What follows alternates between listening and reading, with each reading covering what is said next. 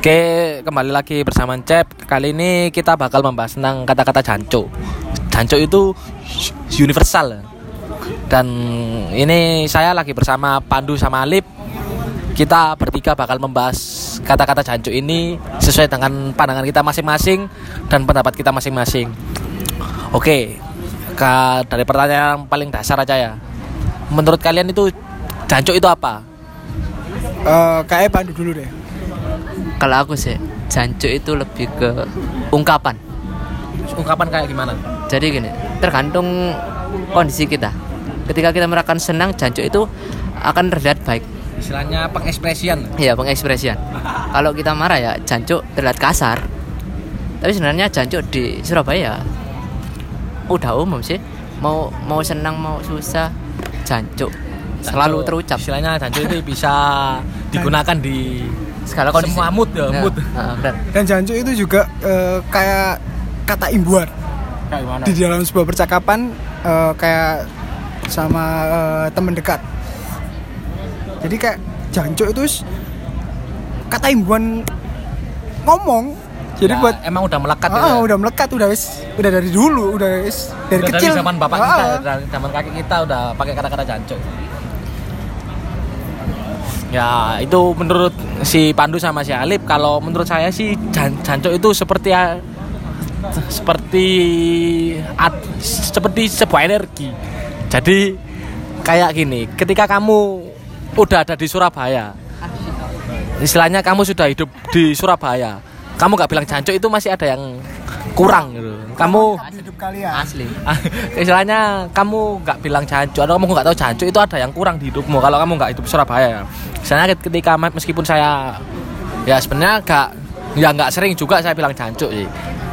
Cuma ketika aku bilang jancuk itu ada sesuatu yang melekat, ada sesuatu yang mengikat tuh di dalam jiwa itu ada yang mengundang kata-kata pingin ngomong jancuk itu. Ya itu ketika kita di Surabaya aja ya. Gak tahu kita kalau di daerah lain gimana ya. Nggak mungkin kita ngomong jancuk sama orang yang baru kita kenal. Nggak mungkin lah. Oh itu ma- masih ya mungkin Lip Contoh misal kamu pas di jalan ke kamu uh, merasa ada yang ganggu atau ada yang istilahnya mem- membahayakanmu pasti kamu ngomong jancuk Nah itu gimana itu? Ya itu kan umpatan. Berarti masuk ke umpatan ya? Nah makanya itu tergantung kondisi mood kita aja pengucapan janji itu. Kalau lagi seneng ya dipandangnya positif. Kalau lagi marah ya semacam umpatan. Umpatan. Ya sebenarnya jancuk itu bukan itu kan maksudnya bukan sebuah kata-kata yang sengaja diucapkan ya. Maksudnya bukan kayak dibuat-buat. Itu emang udah melekat itu. Kadang di setiap kita bicara pun ya ada cuknya gitu. Kan itu maksudnya Ciri khasnya arek-arek Surabaya lah. Lek ngomong iki pasti ono cuke. Sebagai kata imbuhan. surah sebagai kata kayak kalau itu kayak an gitu ya. Kayak an terus kayak eng eng yo, ing yo. Itu udah kayak gitulah. Itu ini pendapat kita menurut Surabaya aja sih. Nah, terus gini. Menurut kalian ya ketika kalian mengucap- mengucapkan kata jancuk itu sopan gak sih? Saat mengucapkan jancuk kepada orang yang lebih tua, kita dianggap gak sopan. Tapi kalau kita ngomong eh, kayak seumuran kita dan itu di teman-teman kita aja, itu ya cuman kata-kata imbuhan, Biasa ya, biasa Kata-kata biasa diucapkan. udah. Hmm, ya guys, ya imbuhan itu tadi nggak bisa hilang. Nggak Pasti ada sih. jancuknya. Lek aku nggak masalah umur, cuma tergantung kita seberapa kenal aja sama orangnya. Tentang hubungan Mas, ya? Tentang Iya, ha. Apa hubungan kita sama orang Soalnya gini, teman saya juga banyak yang lebih tua dari saya, ya ngomongnya ya jancuk-jancuk gitu. Ya nggak masalah sih sebenarnya. Cuma tergantung itu aja. Seberapa kenal kalian sama orangnya. apa etika ya ya. sebenarnya lo lebih ke etika aja sih ngomong jancuk itu sopan apa enggak maksudnya itu tentang ya perspektif orang aja ya sebenarnya tentang maksudnya misal kita lagi nongkrong sama orang yang lebih tua terus kita udah jancuk-jancukan terus ada orang sebelah kita yang memandang loh kok anak itu kok kok gak sopan padahal dia yang nggak tahu hubungan kita sama orang itu apa Padahal ya tergantung itu tadi relasinya aja, tergantung hubungannya. Kalau kenal deket ya akan biasa aja. ya, ya sebenarnya tentang hubungan aja ya berarti istilahnya sop sopan atau enggaknya itu bisa kita nilai sendiri-sendiri lah kita pantas apa enggak gitu kan. Seperti itu ya. Terus ketika kalian mengucapkan kata jancuk itu yang dirasakan itu apa sih?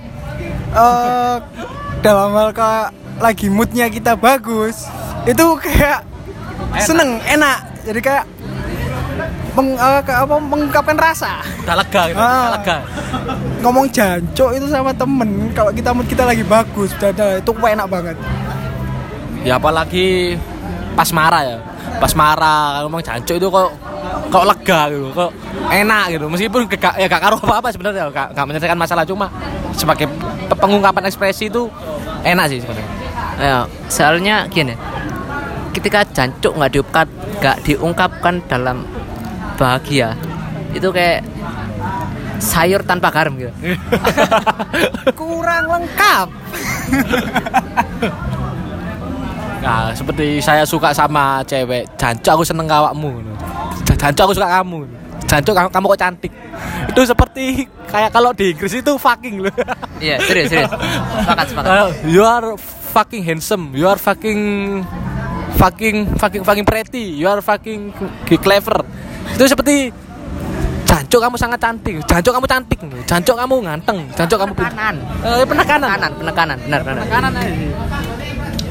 Eh, terus istilahnya kan banyak orang-orang ya istilahnya yang nggak yang yang nggak tahu aja sebenarnya. Cuma mungkin orang-orang yang nggak tahu. Banyak orang berpikiran kalau kata-kata jancuk ini sesuatu yang negatif. Istilahnya dicap buruk oleh orang. Istilahnya kalau orang sering ngomong jancuk itu orang jelek. Maksudnya bukan orang jelek kayak fisik ya. Maksudnya dari kepribadiannya jelek. Kayak contohnya kayak mungkin saya sama analogikan sama kayak orang tatoan. Itu kayak habis keluar dari penjara terus orang gondrong itu kayak gembel. Padahal itu bukan itu jancuk itu bukan seperti itu. Maksudnya itu sesuatu yang lebih. Dan kalian yang nggak pernah mengucapkan ya tidak tidak pernah merasakan. Ya kalian tidak akan pernah tahu merasakan.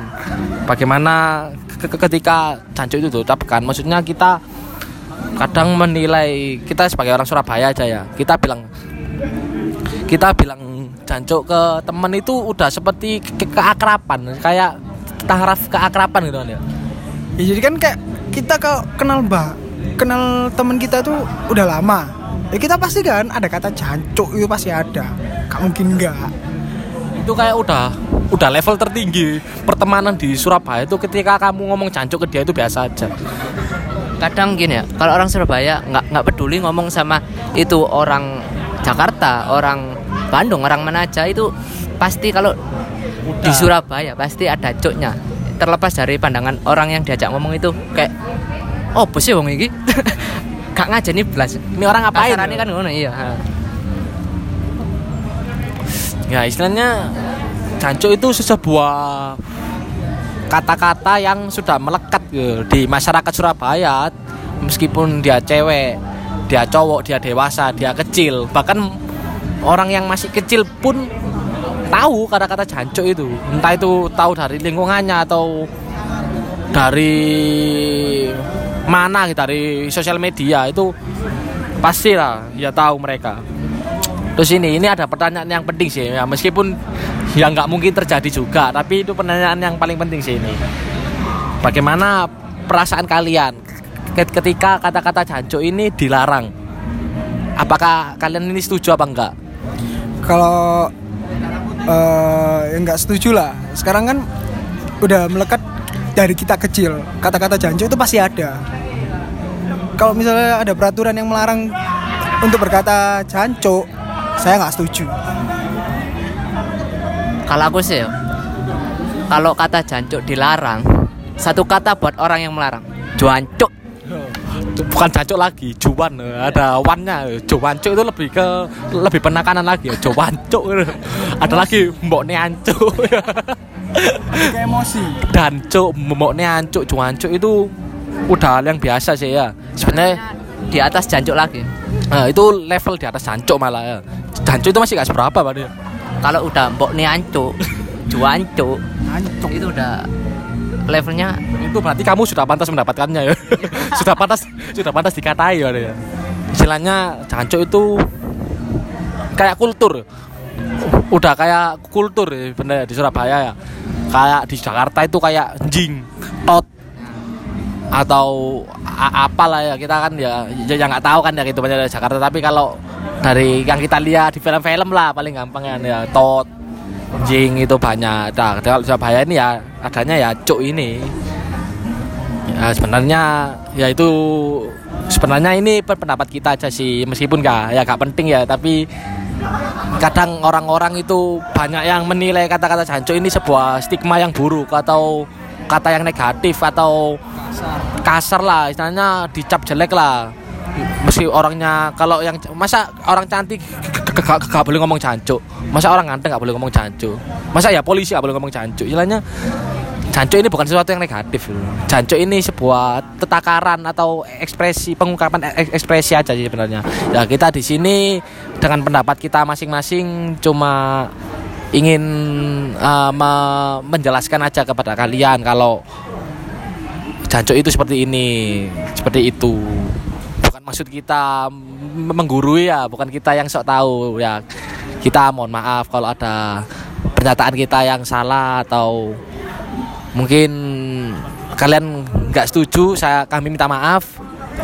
Ya terima kasih udah udah mendengarkan. God bless